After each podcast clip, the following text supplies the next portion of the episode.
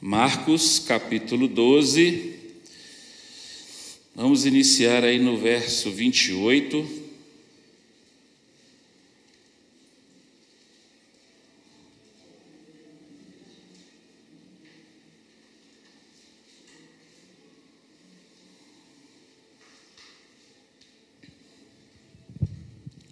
Como é de repetência nos evangelhos, essa mesma passagem nós temos ela em Mateus e em Lucas. E também nós vamos dar uma passadinha por elas também, tá ok? Depois eu vou dando aí as coordenadas. Todo mundo achou? Glória a Deus. Marcos capítulo 12, verso 28. Antes de fazer a leitura aqui, vamos orar mais uma vez. Senhor meu Deus, Deus de Abraão, Deus de Isaac, Deus de Jacó. Pai, no nome de Yeshua Hamashia, eu coloco em tuas mãos, Senhor, a palavra desta noite. Tudo aquilo, Senhor, que está no meu coração para ministrar a vida dos teus servos que estão aqui, que estão nos assistindo, que irão nos assistir, seja para a honra e para a glória do teu santo nome, Pai. Eu agradeço a Ti, Senhor, porque é a Tua palavra que está sendo pregada e não a mensagem do meu coração, não a mensagem da minha mente, nada de mim, Senhor, mas é tudo teu. Então, que a tua palavra possa ir, meu Deus, e frutificar na vida dos teus servos, à medida que o Senhor quiser, mas que nesta noite o Senhor possa jogar por terra todo bloqueio, Pai, contra a tua palavra. Todo bloqueio, Senhor, contra os teus mandamentos venha cair por terra em nome de Yeshua, meu Deus. Toda sabedoria humana, Senhor, que não está diretamente ligada a Ti, caia por terra em nome de Yeshua, mas que possa entrar pelos ouvidos do Teu servo, meu Deus, a Tua santa palavra, a Tua santa instrução, para que ela possa quebrar, meu Deus, conceitos e sabedorias erradas, e que o Teu nome venha a ser glorificado na vida de cada irmão e de cada irmã, em nome de Yeshua. Amém. Eu vou dar o tema para vocês. Eu preciso de mandamentos para viver? Amém?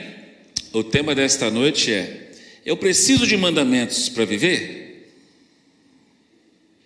Guarde ele. Vamos ler então verso 28. Chegando um dos escribas, tendo ouvido a discussão entre eles, vendo como Jesus lhes houvera respondido bem, perguntou-lhe: Qual é o principal de todos os mandamentos? Respondeu Jesus: O principal é: Ouve, ó Israel, o Senhor nosso Deus é o único Senhor. Amará, pois, o Senhor teu Deus de todo o teu coração, de toda a tua alma e de todo o teu entendimento e de toda a tua força.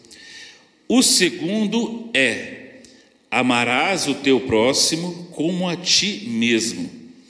Não há outro mandamento maior do que este. Disse-lhe o escriba: Muito bem Mestre, e com verdade dissestes: Ele é o único e não há outro senão Ele. E que amar a Deus de todo o coração e de todo entendimento e de toda a força, e amar ao próximo como a si, a si mesmo, excede todos os holocaustos e sacrifícios. Vendo Jesus que ele havia respondido sabiamente, declarou: não está longe o reino de Deus. E já ninguém mais ousava interrogá-lo. Amém? Pode se assentar. Glória a Deus.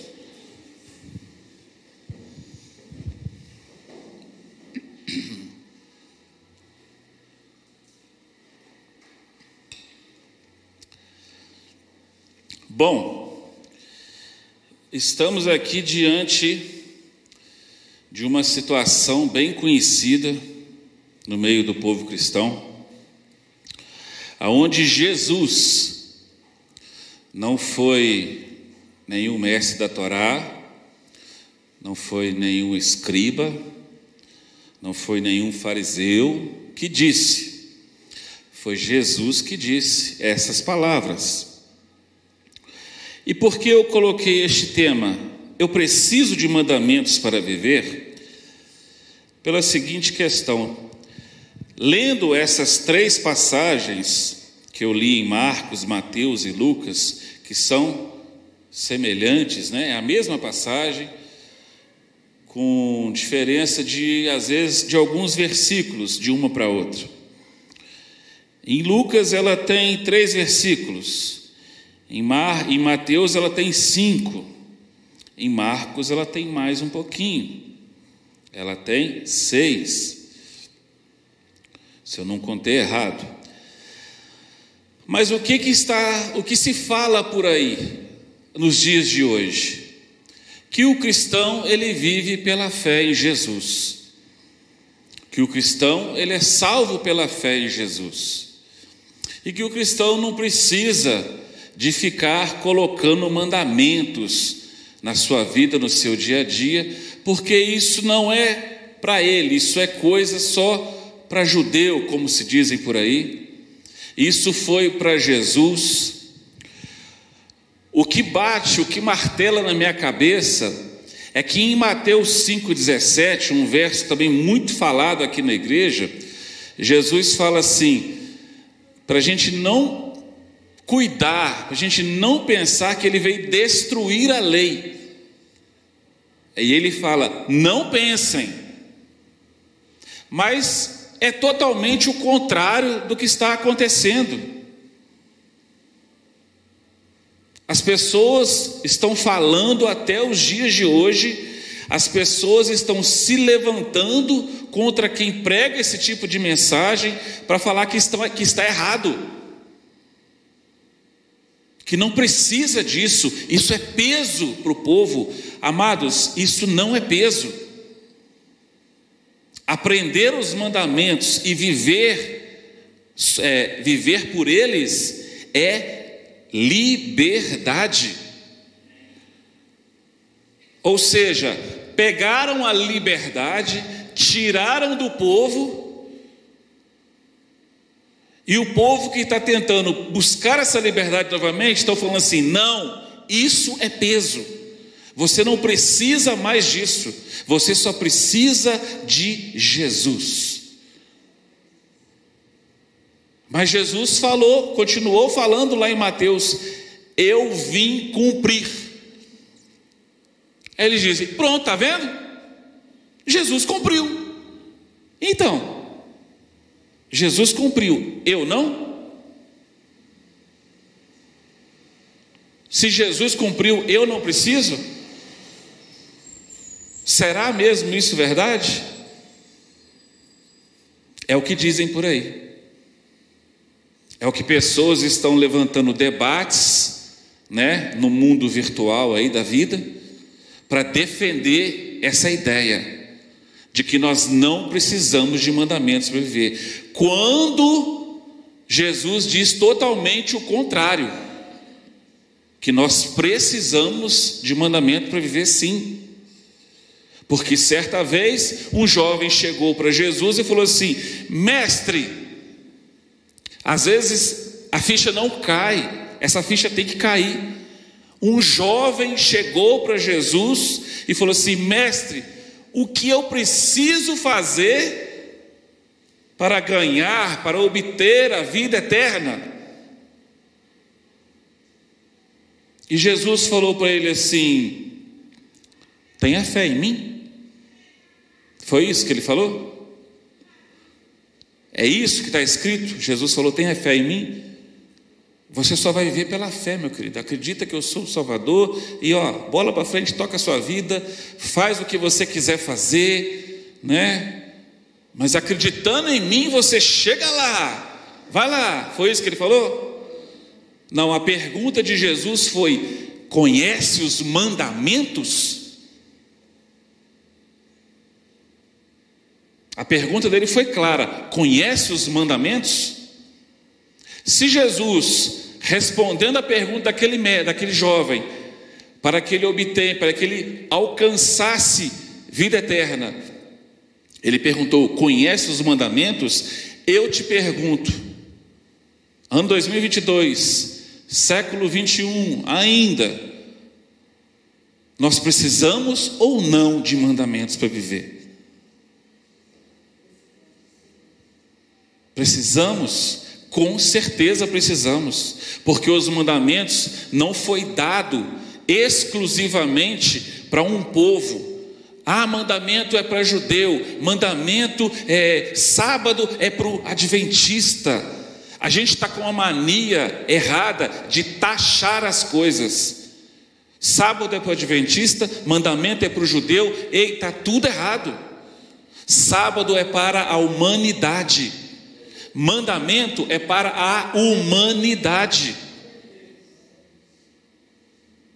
Para a humanidade, nós temos que aprender e guardar os mandamentos e viver por eles, pela fé em Jesus. Você está só complementando. Você aprendeu os mandamentos, vive por ele, pela fé em Jesus, porque ele é o seu Salvador. Ele é a propiciação. Ele é a ligação que aproximou você de Deus. O sacrifício acabou em Jesus, correto? O sacrifício de perdão acabou. Ele foi o sacrifício de perdão para a humanidade. Amém? Então é Ele é que te liga, Ele é o elo de ligação entre você e Deus. Mas não quer dizer que nós temos que viver de qualquer jeito.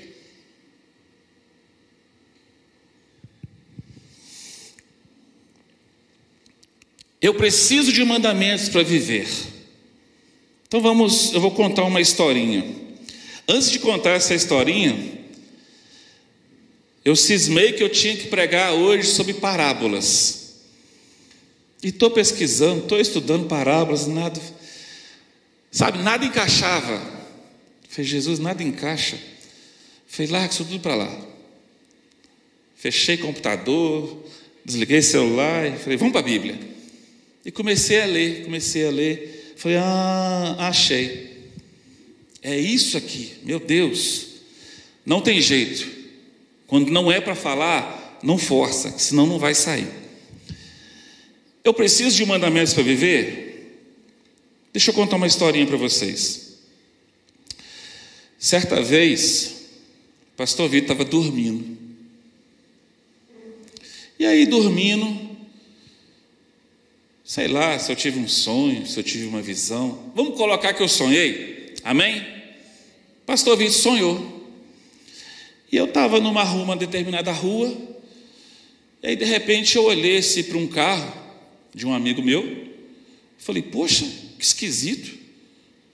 Roubaram todas as rodas do carro dele.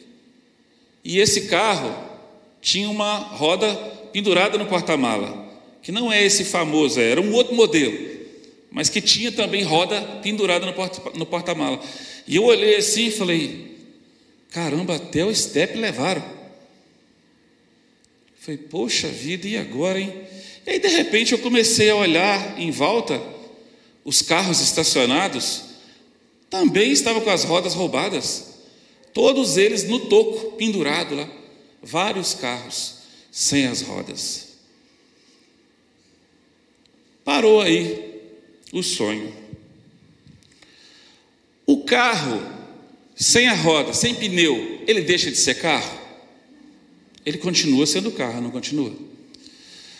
Só que o que, que o pneu ajuda no carro? A se movimentar, não se ajuda? Não ajuda? Ajuda o carro a se movimentar. Com o auxílio do volante, mandando um, um certo sinal para o pneu, ele ajuda o carro a se movimentar também para a direita, para a esquerda. Então o pneu é de suma importância ou não é? De suma importância para o carro, não é? Interessante, não é? O crente. O crente tem Jesus, não tem? Aceitou Jesus, né? Ô oh, glória, levantou a mão, recebeu oração. Aleluia! Eita glória! Desceu as águas, Pronto. Só que o crente moderno está andando sem lei, sem mandamento. Ele deixa de ser crente? Deixa ou não deixa? Ele continua sendo crente, não continua? Só que ele não sabe para onde que ele vai. Ele não tem mandamento. Ele está sem direcionamento. Aí sabe o que, é que acontece com o crente? Lá vai ele, pela fé em Jesus. Oh, glória! Eu estou ali, ó. É Jesus, é Jesus, e vai. Ele até anda um tempo. Só que na primeira dificuldade ele cai com muita facilidade. No primeiro buraco ele cai, porque ele não tem direcionamento. Quando o crente anda só com Jesus, sem mandamentos, sem conhecimento de palavra, ele está fraco, ele está sem estrutura, ele não sabe como reagir aos problemas que vêm sobre ele. E não se engane, meu irmão, minha irmã, vem problema todo santo dia. Todo dia tem um problema diferente para você resolver. Todo dia tem uma situação que você vai ter que encarar ela. E olha, aprenda uma coisa, pastor James já falou isso aqui várias vezes, e eu falo também: problema é para ser resolvido. Se você foge do problema hoje, amanhã ele está lá, ops, e eu? Se você dá a volta nele de novo, mais na frente ele está lá assim, e eu? Vamos resolver. Então, meu irmão, minha irmã, carro sem pneu continua sendo carro, mas não vai a lugar nenhum. Crente sem mandamento continua sendo crente, mas as passadas dele fica dificultosa. Fica difícil chegar no alvo. Ele não tem base para problemas, ele vai se perder, ele vai desesperar, ele vai agir de forma contrária à palavra. Um crente que não tem base na palavra de Deus, na hora do problema, ele não age favorável.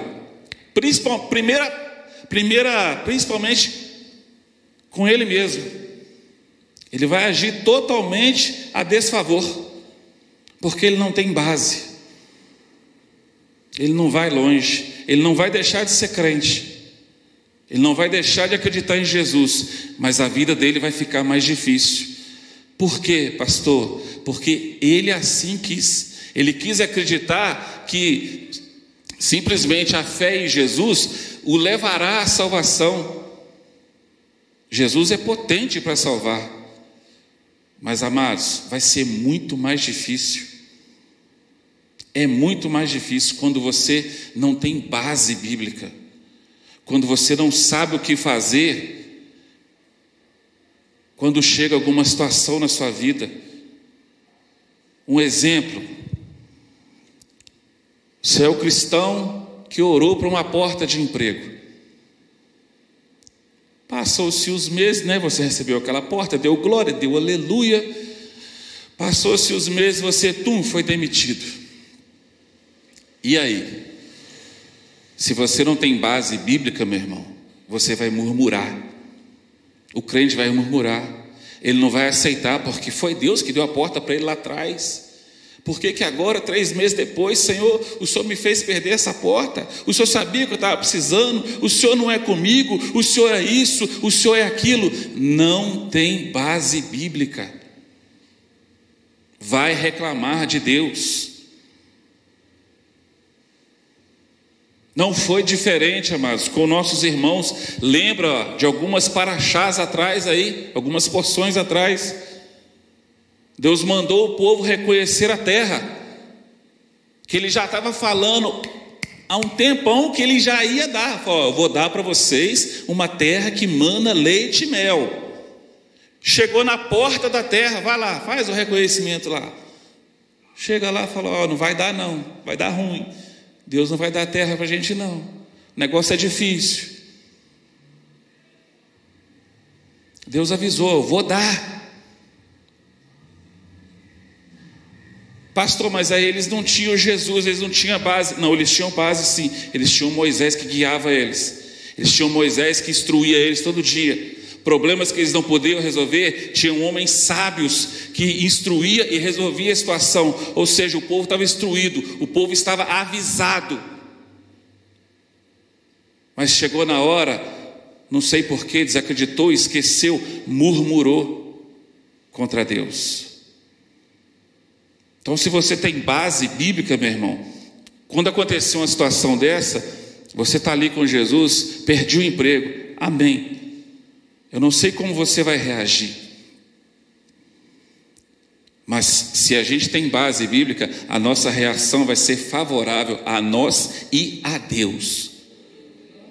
Por isso que nós precisamos de mandamentos para viver para saber reagir de forma favorável. Eu fiz algo errado, e meu pai vai me dar uma coça, falando para os jovens aí, para as crianças, né? Fiz alguma coisa errada e meu pai vai me espancar. Ai, meu Deus do céu. E logo se desespera. Não, jovem, criança, adolescente, todo mundo crescendo. Eita glória. É, Arthur, te peguei no colo. Não se desespere, meu irmão, meu jovem, minha jovem, não se desespere.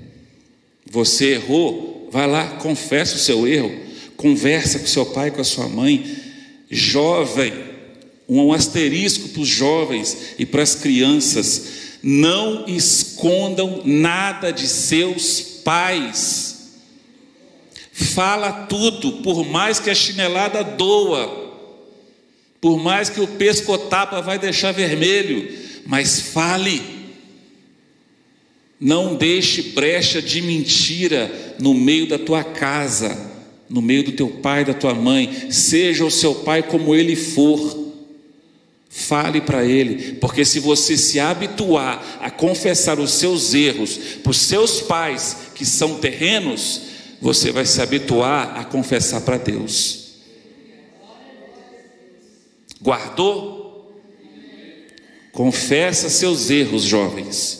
Converse com seus pais, porque se vocês continuarem fazendo essas coisas erradas e não assumindo e não contando, quando vocês tiverem essa idade aqui, cabelos brancos, 46 chegando, vocês não vão contar para Jesus é nunca que vocês pecaram, que vocês caíram Isso é ter a lei de Deus no coração. Amém? Pastor, eu não estudo Torá, eu não gosto. Aprenda a falar a verdade, que ela vai começar a germinar dentro de você. E eu tenho certeza que o Espírito Santo vai te colocar vontade de aprender e de ler a lei do Senhor. Fechou. Eu não sei o que eu abri, o asterisco. Mas vocês entenderam a explicação do carro? Amém? Depois eu falo. Mas presta atenção: homens sábios, escribas, interrogaram Jesus e perguntaram: qual é o principal mandamento? Se Jesus já fosse anular tudo, para que, que ele ia falar de mandamento aqui? Ele ia falar assim: não, gente, eu cheguei. eu sou Yeshua. O principal mandamento é a fé em mim. E ó, zerou a conta. Eu cumpri tudo. Não foi isso que ele falou. Ele disse: Ouve, ó Israel. Então ele estava falando para quem? Para muçulmanos, para ingleses, ele estava falando para israelitas. Ouve, ó Israel, o Senhor nosso Deus é o único Senhor. Opa, o Deus de Israel, ele é o único, não há outro. Para o Deus de Israel não existe rival. É lindo ler isso, amado. O nosso Deus não tem rival, não há quem possa contra ele. Esse Deus tem que estar na sua mente aí, ó. O meu Deus não há rival. Eu perdi o emprego. O meu Deus não há rival. A porta fechou. O meu Deus não há rival. O meu marido aprontou, o meu Deus não há rival. Ou seja, nada poderá te abalar quando esta frase estiver verdadeira na sua boca, no seu coração, na sua mente. Para o seu Deus não há rival. É Ele que te defende, é Ele que te guarda. Não há rival para esse Deus, amado, amada. Não há rival. Declare isso na sua vida. O seu Deus não tem rival. Não há quem possa suportar a presença dEle. Não há quem possa desobedecer a ordem dEle. Esse é o seu Deus. Esse mesmo Deus falou o seguinte: Você deve amar a Deus de todo o seu coração de toda a sua alma e de toda a sua força. Os marombeiros de Jesus aí, ó, toda a sua força é para ele. Jesus deu um mandamento aqui, olha, que legal. Então eu preciso de mandamento para viver, não preciso? Preciso? Preciso. Preciso de mandamento para viver. Porque para o meu Deus não há rival, mas e para mim? E o, inimigo que eu não vejo? Eu não vejo o meu inimigo, gente. Ele é invi, invisível. Ele apronta com a gente, ele manda seta. Se você tiver com a sua cabeça aluada aí, ele, ó, como diz a frase aí, ele faz oficina na sua cabeça. Para Deus não há rival, mas eu sou carnal. Eu sou carnal. Então, para que não haja rivalidade, ou para que eu saiba resistir à rivalidade, o que, que eu tenho que ter na minha mente, no meu coração? Os mandamentos de Deus. Porque, segundo não me falha a memória, lembrei disso aqui agora. Jesus, depois da tentação, olha que legal, chegou lá um certo inimigo e tentou Jesus três vezes. E por três vezes, por ele ter base bíblica, e quando eu digo base bíblica, eu falo de lei, eu falo de Torá, porque parece que o cristão tem medo de falar que ele estuda a Torá, a instrução de Deus, e Jesus tinha a Torá no coração e na boca. Por três vezes Satanás tentou ele, e as três vezes ele respondeu baseado em algum poema? Na vida de algum fariseu, de algum mestre lá? Ele respondeu baseado na Torá. Ele usou Deuteronômio. Ele usou a lei. Não só de pão viverá o homem, mas, que, mas de tudo que sai da boca de Deus. Não tentarás ao Senhor teu Deus. Ele usou salmos. Satanás usou salmos para.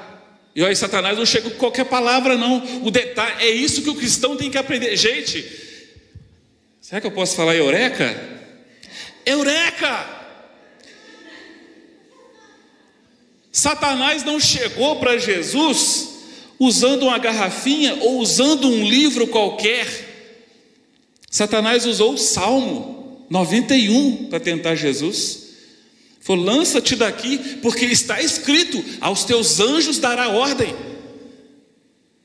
para você não tropeçar com o teu pé em pedra alguma. Ele usou a Bíblia. O inimigo da nossa alma usa a Bíblia para nos tentar. E nós não queremos usar a lei de Deus, a palavra de Deus, para nos defender. Cento e 98. Agora. Amém. Salmo 119, 98. Verso 98. Eu vou até dar uma passadinha nele lá. Olha, Salmo 51, 119, 98. 119, 98. Os teus mandamentos me fazem mais sábio que os meus inimigos, porque aqueles eu os tenho sempre comigo. Os teus mandamentos me fazem mais sábios que o inimigo. Porque se você tem mandamento, é o que eu acabei de falar aqui. Se você tem mandamentos, se você tem instrução, lei, palavra de Deus na sua boca, quando o inimigo vier, ele vai falar assim: opa, aquela ali é instruída, aquele ali é instruído. Eu não posso chegar com a fofoquinha, com uma, porque ele também tem essas coisas. Eu não posso chegar com uma frasezinha para mexer com ele, não. Eu tenho que chegar com a palavra. E aí ele chega com a palavra, aí você vai dar uma nele também. Então eu preciso ou não preciso de mandamentos para viver? É lógico que eu preciso. O mundo vai continuar com essa falácia até Jesus voltar. Mas nós precisamos de mandamentos para viver, sim, pela fé em Jesus. Ele vai nos salvar. Ele vai falar assim: entra, bendito de meu Pai. Mas você chegou lá com base, base bíblica, Torá, instrução. Você, quando ouvia um negócio, uma falação, uma fofoca, ou você fugia, ou você falava: ei, psh, para com isso aí. Se não quer parar, meu irmão, se afasta. Vocês não querem parar, eu falei, isso não é bom, se afasta. Porque Deus não está nisso. Isso acontece, amado, não é longe, não é perto, é dentro da nossa família, no nosso meio. Às vezes a gente se junta para falar, às vezes o detalhe é o seguinte: olha como é que o inimigo é sábio. Sábio. Nós não estamos fazendo fofoca, não, nós estamos fazendo um comentário. Mas o, o, o comentado está ali ouvindo? Não, então é fofoca mesmo, irmão. É fofoca mesmo. Disfarçado de comentário. Ah, eu não menti, não, eu omiti. Eu, ah, não, eu, deixei, eu deixei de falar. Tá bom, vai continuar sendo mentiroso. Tem várias estratégias, amado. O inimigo é astuto, a palavra já fala isso. Ele é sábio. Então, se o seu inimigo é sábio, você não vai ser? Você vai continuar aí levando aí a vida desse jeito? Não, porque o fulano falou, o pregador das multidões falou, que você vive pela fé em Jesus, que naquele dia Jesus vai mandar você entrar, vem meu lindão, meu cheiroso. Não que Jesus é meu parça, Jesus é seu parça, Jesus é teu Senhor. Jesus é meu Senhor, Ele não é meu parceiro, não. Seu parceiro é a sua esposa, sua parceira, o parceiro da, da, da parceira é o esposo. Olha que legal, mas Jesus é Senhor. Então, esse Senhor é que tem que estar dentro da sua boca. Esse Senhor, eu já falei isso aqui várias vezes e vou repetir mais uma vez. Jesus, o Senhor da minha vida, Ele é o Senhor que trouxe alegria, vida, longevidade ao meu casamento. Porque antes dele, amado, o divórcio já estava me esperando. Já estava lá, o Vitinho, vem cá, seu sapeca, que eu tenho um papel para você assinar. E eu estaria por aí, ó, nos bares da vida, bebendo, sei lá, fazendo o quê, me drogando, sei lá o que, que poderia me esperar. Mas glória a Deus que Jesus entrou antes, né? Se não me fala a memória dos dois para os três anos da minha linda filha, ele chegou ali para consertar o negócio. E graças a Deus estamos aí firme e forte, eu e a Didi, o meu lourão, até hoje. Eita glória! Casamento é bom demais, gente. Mas se Jesus não tiver no homem e na mulher, fica difícil. Jesus tem que estar no homem e na mulher, e os dois têm que estar baseados na palavra. E vamos lá, Jesus. Vamos ler Lucas. Vamos pular para Lucas então? Porque eu preciso de mandamentos para viver, não preciso? Então, Lucas 10, 25. Vamos ler aí. Nossa, pastor, é a mesma passagem. O que, que tem? Às vezes você não lê ela tem vários meses. Vamos ler ela hoje de novo. Não é? Ou isso serve para mim também, amados. Às vezes eu não leio aqui o Lucas 10, já tem um tempo. Mas vamos ler Lucas 10, 25 ao 28. Três versículos. Eis e eis que certo homem intérprete da lei se levantou com o intuito de pôr Jesus à prova. Pensa num homem corajoso, é esse homem aqui. Vamos lá. E disse-lhe: Mestre, o que farei para herdar a vida eterna? Oh, igual a pergunta do jovem lá. Então Jesus lhe perguntou: O que está escrito na lei? Opa! Jesus, o senhor está aqui. O que, que eu preciso para herdar a vida eterna? Não é só o senhor, não? Ele falou, tá, eu estou aqui. Isso é a minha conversa, tá? É, é Bíblia Pastor Vitor. Eu estou aqui, mas eu estou te perguntando. Além de Jesus, que te salva pela fé, que vai morrer por você ainda, meu querido. O que está escrito na lei? O que está escrito na lei? Como a interpreta? A isto ele respondeu. Quem respondeu para Jesus? O certo homem intérprete da lei.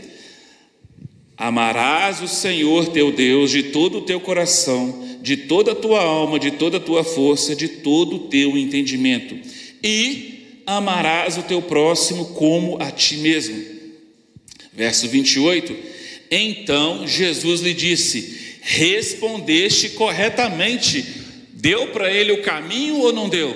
Ó, oh, meu filho, é por aí, ó. Você chegar na vida eterna. Esse é o caminho.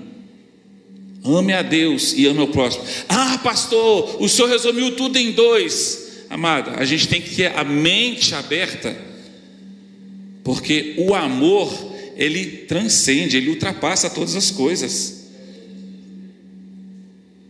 O amor de Jesus o que nós temos que entender é o seguinte: amor não é simplesmente uma palavra, o amor de Jesus está até hoje suportando essa humanidade pecadora que está aí.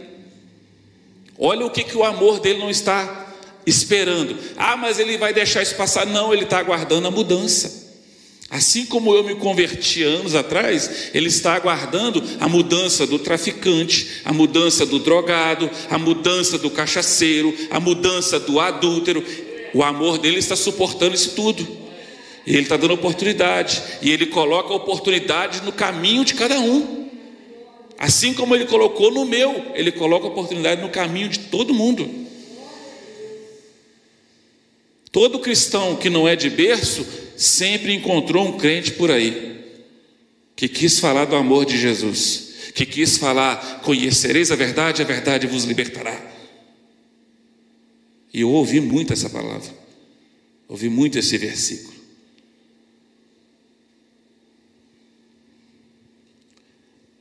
Então, lendo de novo, respondeu Jesus: Respondeste corretamente, faze isto e viverás. Faze isto e viverás. Aí você dá um pulinho comigo lá em Levítico. Levítico, logo depois de Êxodo.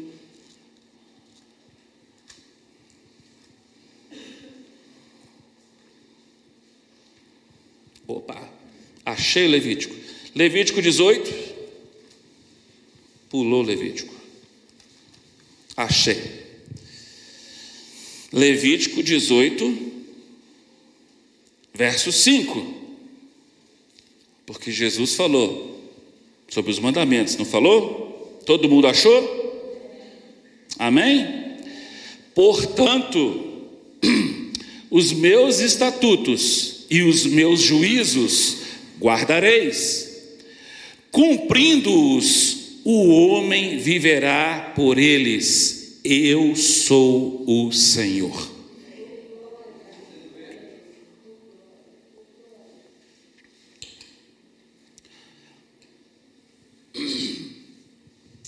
Então quer dizer que se eu guardar, se eu procurar aprender estatutos, juízos, se eu procurar aprender os mandamentos de Deus, e se eu guardar, eu vou viver por eles. E eu vivendo por mandamentos, pelo mandamento de Deus, eu vou estar bem direcionado. Vivendo pelos mandamentos de Deus, eu vou estar bem estruturado. Eu não vou ser como aquele carro que, apesar de ser carro, não tinha rodas. Então ele não ia a lugar nenhum. O crente sem instrução, ele acha que ele vai, mas ele está parado, porque ele está vivendo de fábulas. O crente sem instrução está vivendo até hoje achando que Deus é uma caderneta de poupança que ele vai lá e saca a hora que ele quer. Que Deus tem que dar as bênçãos para ele, que Deus tem que dar o carro para ele, que Deus tem que dar a prosperidade para ele. Ei, quando Adão foi expulso, Deus falou assim: pelo suor da sua testa, meu irmão, é trabalho, é trabalho. Quando você vê um irmão uma irmã que venceu, ele não venceu porque Deus chegou e deu para ele de mão beijada, não. Ele venceu porque ele trabalhou, ele estudou, ele lutou e ele chegou lá. Mas tem crente que está aí, querendo viver só pela fé e esperando Jesus mandar tudo do céu para ele. Não, Jesus mandava maná, Jesus mandou carne, Jesus vai mandar a minha riqueza, ele vai jogar um pote de ouro na sua frente. Tem gente que está esperando isso. Tem gente que acha que lá no final do arco-íris ainda tem um pote de ouro. Ei, querido, aqui no Brasil você não vê ele incompleto, mas o arco de Deus, ele é completo. Ele não começa de um lado e morre do outro, não. Ele falou assim: colocarei o meu arco como sinal que nunca mais destruirei a terra com água. Arco é aliança. Aliança não tem fim, não. Então, quem nunca viu o arco de Deus inteiro, procura por aí que uma hora você vai achar. Eu já vi, é lindo. Aqui no Brasil a gente vê só uma metadinha, né? Uh, vou escorregar no arco. Uh, não, ele é inteiro, amado. Deus é perfeito. Se ele é perfeito, ele não vai colocar um arco faltando um pedaço para a gente, como sinal de uma aliança. Uai, tá errado isso aí, ué? Contra o seu Deus tem rival? Não? Glória a Deus. Mas contra você existe, porque o papel dele é tentar a humanidade.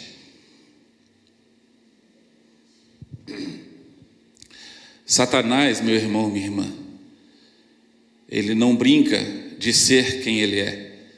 A função dele é tentar o homem a função dele é tentar tirar da sua visão o foco em Jesus Cristo, é tirar de você aquilo que está dentro de você, que é os mandamentos de Deus.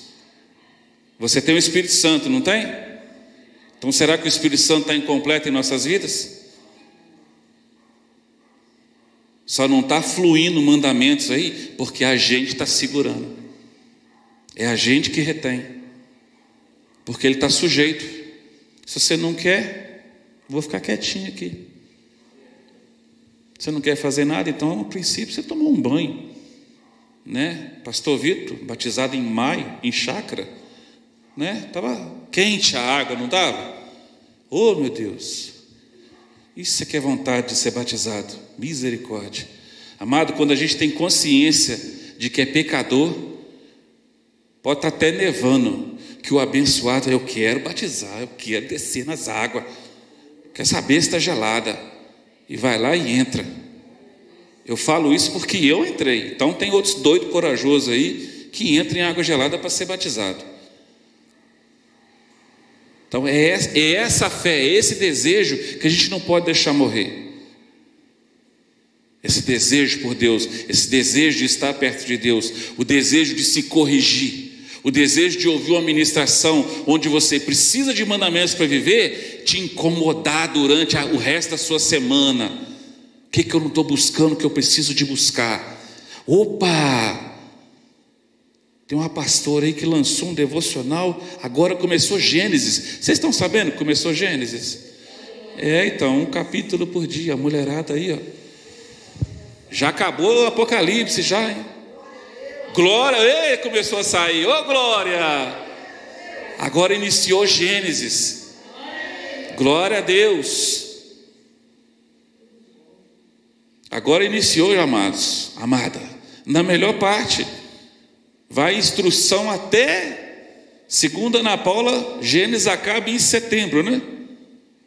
Vai acabar só em setembro. Nós estamos em julho. Julho, agosto, setembro, lendo Gênesis. Sem pressa, sem correria, só um capítulo por dia. Tem uns capítulos que são grandes, tá, gente? Mas eles acabam. Sabia disso? Começa lá o 25, de repente é o 26. Ó, oh, parou, agora é só amanhã. É, é fácil, é gostoso. Então nós precisamos, amados, de mandamento para viver.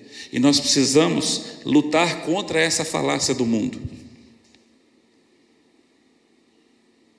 Nós precisamos resistir aos ataques de que você não precisa, você só precisa de Jesus. É verdade, você só precisa de Jesus. Mas você precisa também de ter um caminho a seguir. Porque Deus em Deuteronômio criou dois caminhos para nós: o caminho da bênção e o caminho da maldição. A bênção é se obedecer, se quiser fazer tudo. A maldição é para quem não quer nada. Aí segue aquele caminho ali, ó. aí levanta, cai, levanta, cai e vai, e vai. Eu tenho Deixa eu fazer as contas aqui. Eu tenho, acho que o mesmo tempo que o pastor disse de conversão, 13 para 14 anos de conversão.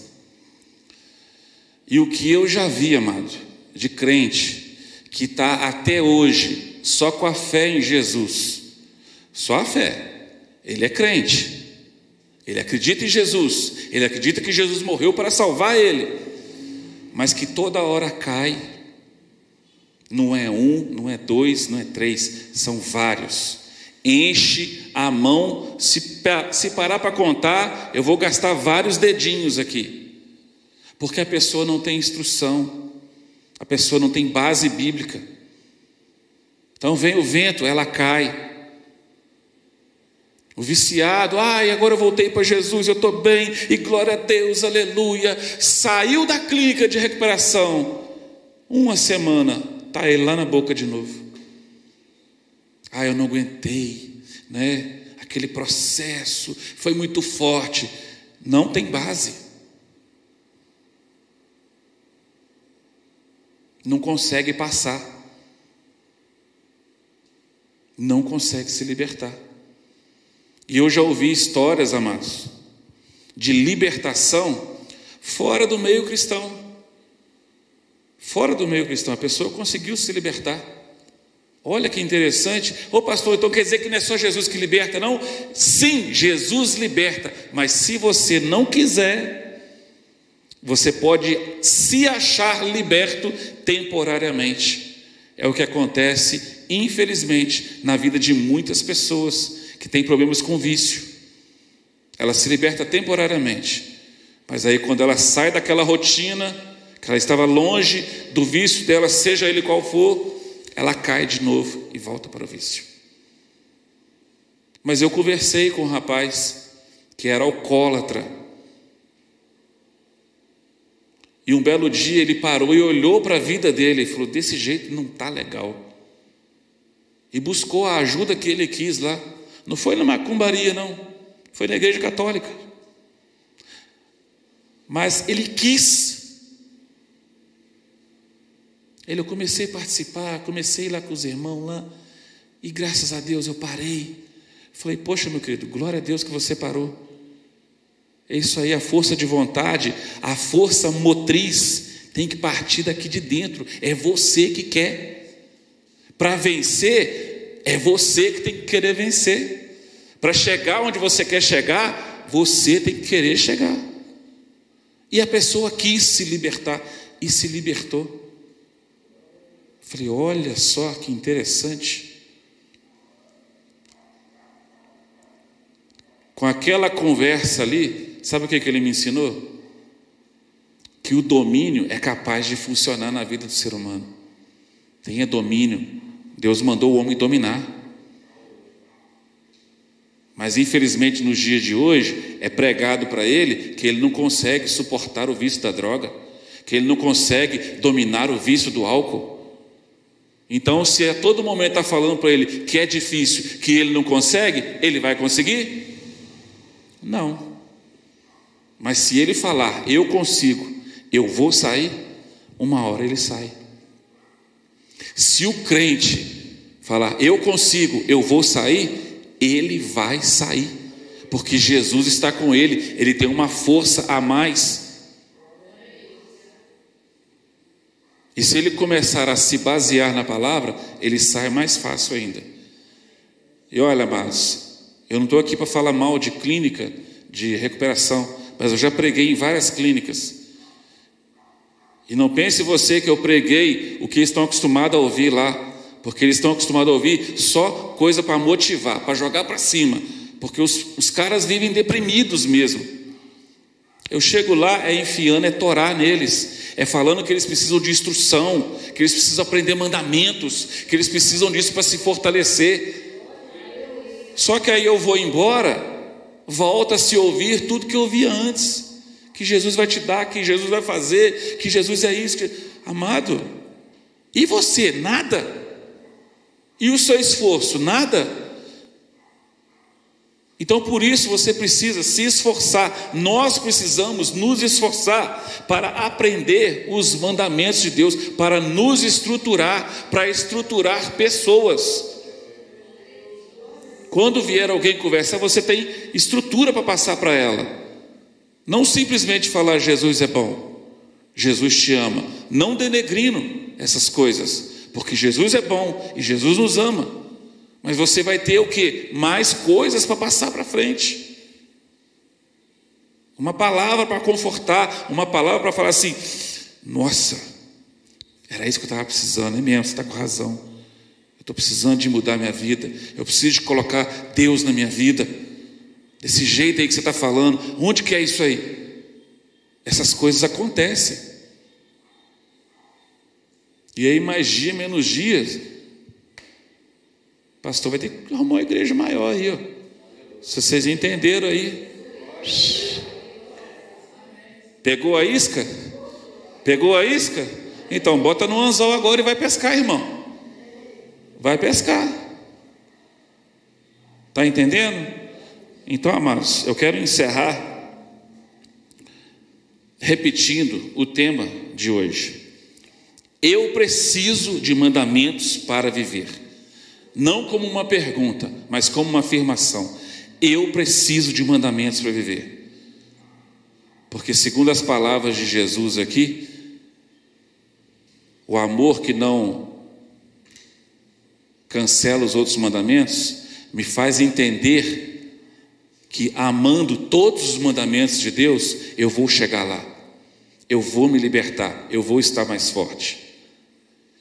Só que nós não podemos esquecer nesta noite, e não podemos mesmo esquecer nesta noite, que seja a frase de testa, porque aqui ninguém é caminhão, então não pode ser frase de para-choque, mas que seja a frase de testa para nós. O meu Deus não tem rival. A sua frase de testa é essa.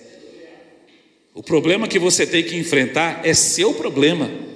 O problema que eu tenho que enfrentar é meu problema. Só que no seu problema e no meu problema existe um Deus que não tem rival.